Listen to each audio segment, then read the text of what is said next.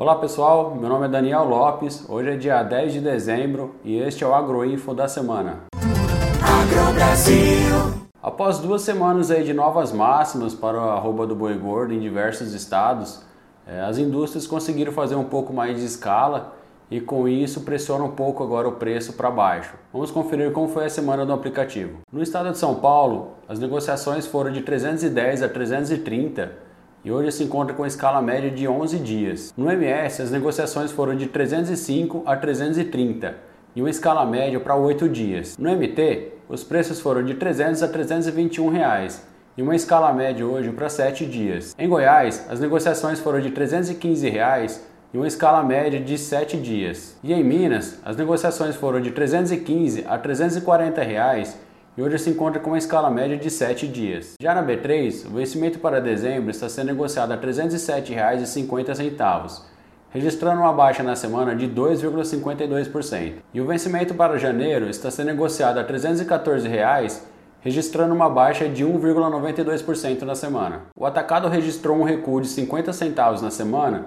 e o boi casado no estado de São Paulo está sendo negociado a R$ 18,40. O dólar registra uma queda de 0,8% na semana e está sendo negociado no momento a R$ 5,64. Agora vamos conferir como foi o mercado de milho no aplicativo. No estado de São Paulo, tivemos negociações em Taciba a R$ 87,00 a saca. E no estado do Paraná, em Santa Cruz do Monte Castelo, tivemos negociações a R$ 86,00 a saca. Já na B3, o vencimento para janeiro está sendo negociado a R$ 93,29, sem alterações de preço na semana. E o vencimento de março está sendo negociado a R$ 94,95 a saca, registrando uma alta de 1,52% na semana. Agora vamos conferir o que tivemos de notícias no aplicativo. Sem China, volume de exportação de carne bovina caiu 7,2% de janeiro a novembro. Segundo o secretário da Agricultura dos Estados Unidos, o país não irá suspender a importação de carne bovina do Brasil. A abate de bovinos recuou 10,7% no terceiro trimestre se comparado ao mesmo período de 2020. Se gostou e quer saber mais,